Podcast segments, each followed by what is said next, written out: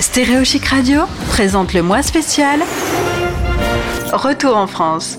Le mois spécial Retour en France sur Stéréo Chic Radio, on a parlé de choses très techniques. Le logement, la scolarité, retrouver un boulot.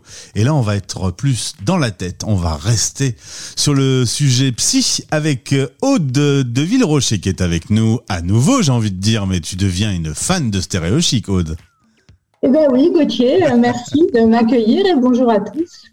Merci beaucoup d'être avec nous. Tu as créé le site Soignant dans le monde. Tu es psychologue euh, euh, entre Paris et Genève et cette fois, tu es à Genève d'ailleurs. En effet, en effet. Tu vas faire les fêtes là-bas? Oui, oui, oui, en famille à Genève, exactement. Très bien, alors euh, c'est parti pour quelques cas concrets. On est parti sur euh, des cas que tu as connus et ça permet de faire quelques généralités pour bien vous préparer à votre retour en France. On commence par Marina.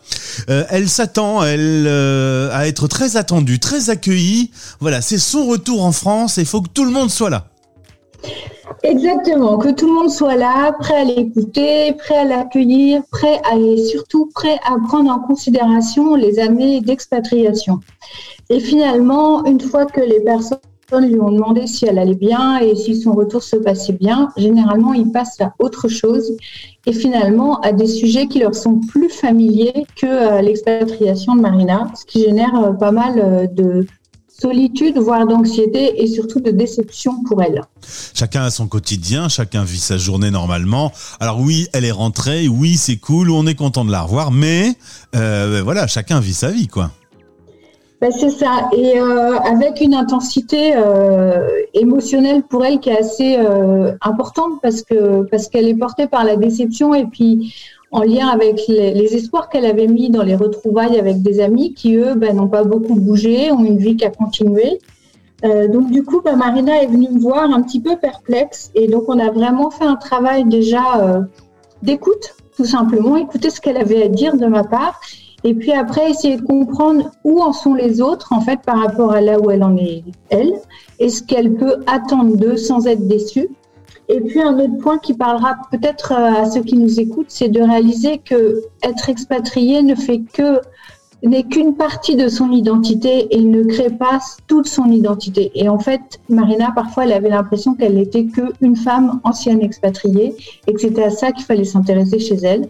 Et donc, on a essayé de redonner un petit peu de, dimension à d'autres aspects de sa vie. Aude, ça me fait penser à ceux qui sont partis au bout du monde faire un beau voyage et qui reviennent avec une séance de projection de photos de 12 heures en disant, t'as vu, je suis allé là, j'ai fait ci, j'ai mangé ça. Alors, la personne qui regarde les photos au début, ça l'intéresse, mais en gros, au bout d'un moment, voilà, c'est bien, vis ta vie, moi j'ai la mienne, quoi. C'est ça. Alors, c'est peut-être pas dit aussi sec, hein, en général, c'est un peu plus subtil. Je suis assez direct. C'est vrai qu'une fois qu'on a vu 400 paysages d'endroits qu'on connaît pas, ou 10 paysages, très belles photos, c'est vrai que les gens se désintéressent un petit peu. Euh, donc, euh, ça fait des discussions qui tournent court, en fait, au bout d'un moment. On enchaîne avec euh, Cyril. Alors lui, le truc, c'est qu'il se plaint beaucoup parce qu'il est retourné en France, il retrouve les administrations, il y a plein de choses qui le saoulent.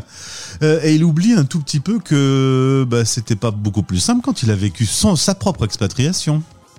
Oui, c'est ça. Alors, euh, Cyril, il est quand même assez représentatif de, certains, euh, certaines personnes qui rentrent d'expat, des impatriés, comme on dit. et l'expérience que j'en ai avec, avec comment dire, euh, la discrétion. Chacun ne vit pas évidemment euh, les choses de la même façon. C'est de dire que l'administration reste un bon bouc émissaire aussi euh, pour tourner sa frustration vers quelque chose d'extérieur de soi. Alors Cyril, ce qui était assez amusant, c'est qu'en fait, il revenait des États-Unis. donc, comme je connaissais les États-Unis, j'ai pu un peu le, prendre dans son propre jeu quand il commençait à se plaindre des délais de la sécurité sociale, lui faire euh, réaliser que bah, aux États-Unis, il y avait des assurances privées. Euh, quand il s'est plaint du changement de son permis de conduire qui avait duré un an, bah, j'avais aussi des réponses à lui apporter.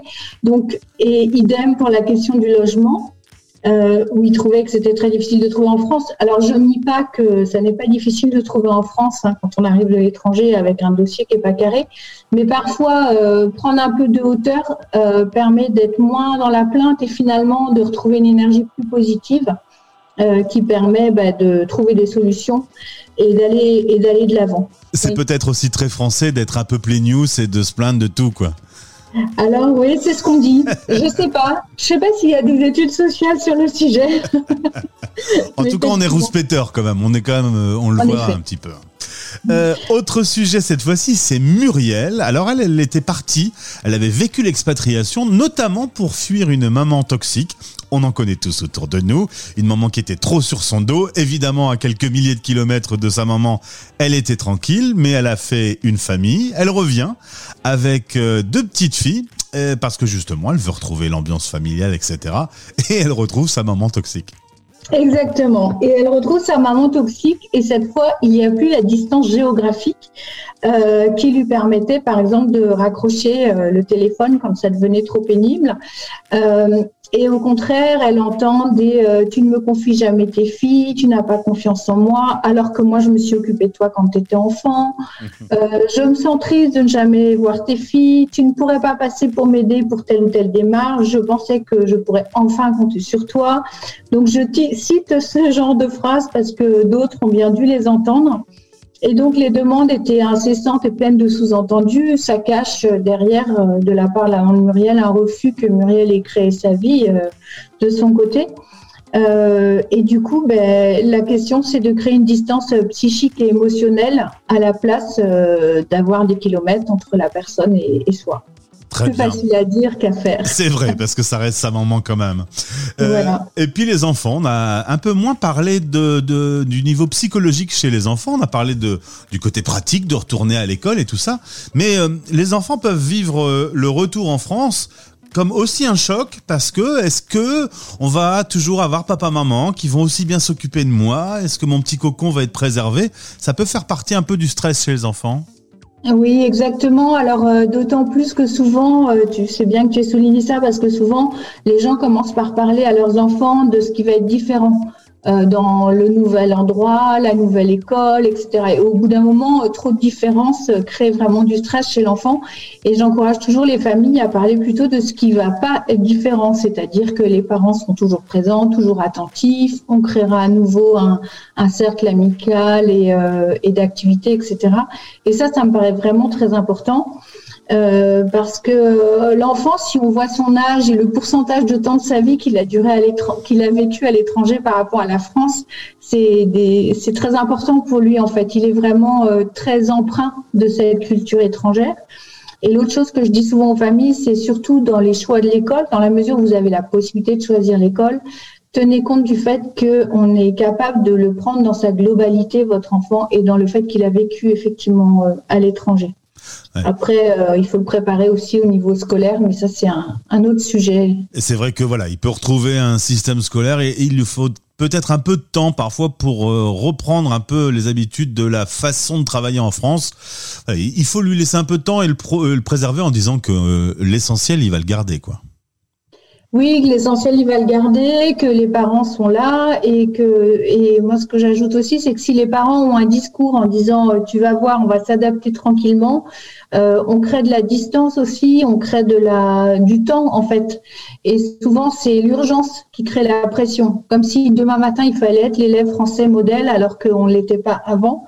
Euh, donc ça, ça me paraît hyper important. Et puis, il faut vraiment avoir conscience que les enfants, sont euh, fidèles à ce que les parents ressentent. Donc, si le parent euh, est très négatif, l'enfant ne va pas non plus s'autoriser à être heureux de son retour en France. Donc, il y a un lien entre les deux qui est important d'établir. Ça s'appelle la euh, fidélité familiale, oui. Dans le cas où le retour a été imposé par une situation économique, par exemple, c'est peut-être ce qui peut être ressenti. Il faut l'optimiser, quoi. Il faut essayer de voir le bon côté des choses. Bien sûr. C'est sûr que c'est difficile euh, en tant que parent de montrer autre chose que ce qu'on ressent. On peut pas en fait. Mais par contre, il y a des manières de dire les choses et de les mettre en perspective qui peut être entendu euh, par l'enfant comme une ouverture ou comme une fermeture finalement. Et si vous nous écoutez et que vous, sentez que vous avez besoin d'un petit coup de main, eh bien vous pouvez vous tourner vers euh, Aude, contactez-la de notre part via Expat Pro ou via Soignant dans le Monde par exemple. Merci beaucoup Aude. Je t'en prie, merci Gauthier. Il n'y a pas de grande différence culturelle pour euh, fêter Noël euh, en Suisse? Euh, alors, il y en a certainement, mais figure-toi que je n'ai pas encore rencontré beaucoup de Suisses. Covid oblige, mais je pense qu'il y a des différences culturelles importantes, en effet. Merci beaucoup. Je te souhaite de jolies fêtes et à bientôt sur notre antenne. À bientôt. Au revoir. Le mois spécial Retour en France. Une série de podcasts avec des témoignages et des conseils d'experts pour faciliter votre retour en France après une expatriation. À écouter sur stereochic.fr et sur toutes les plateformes habituelles.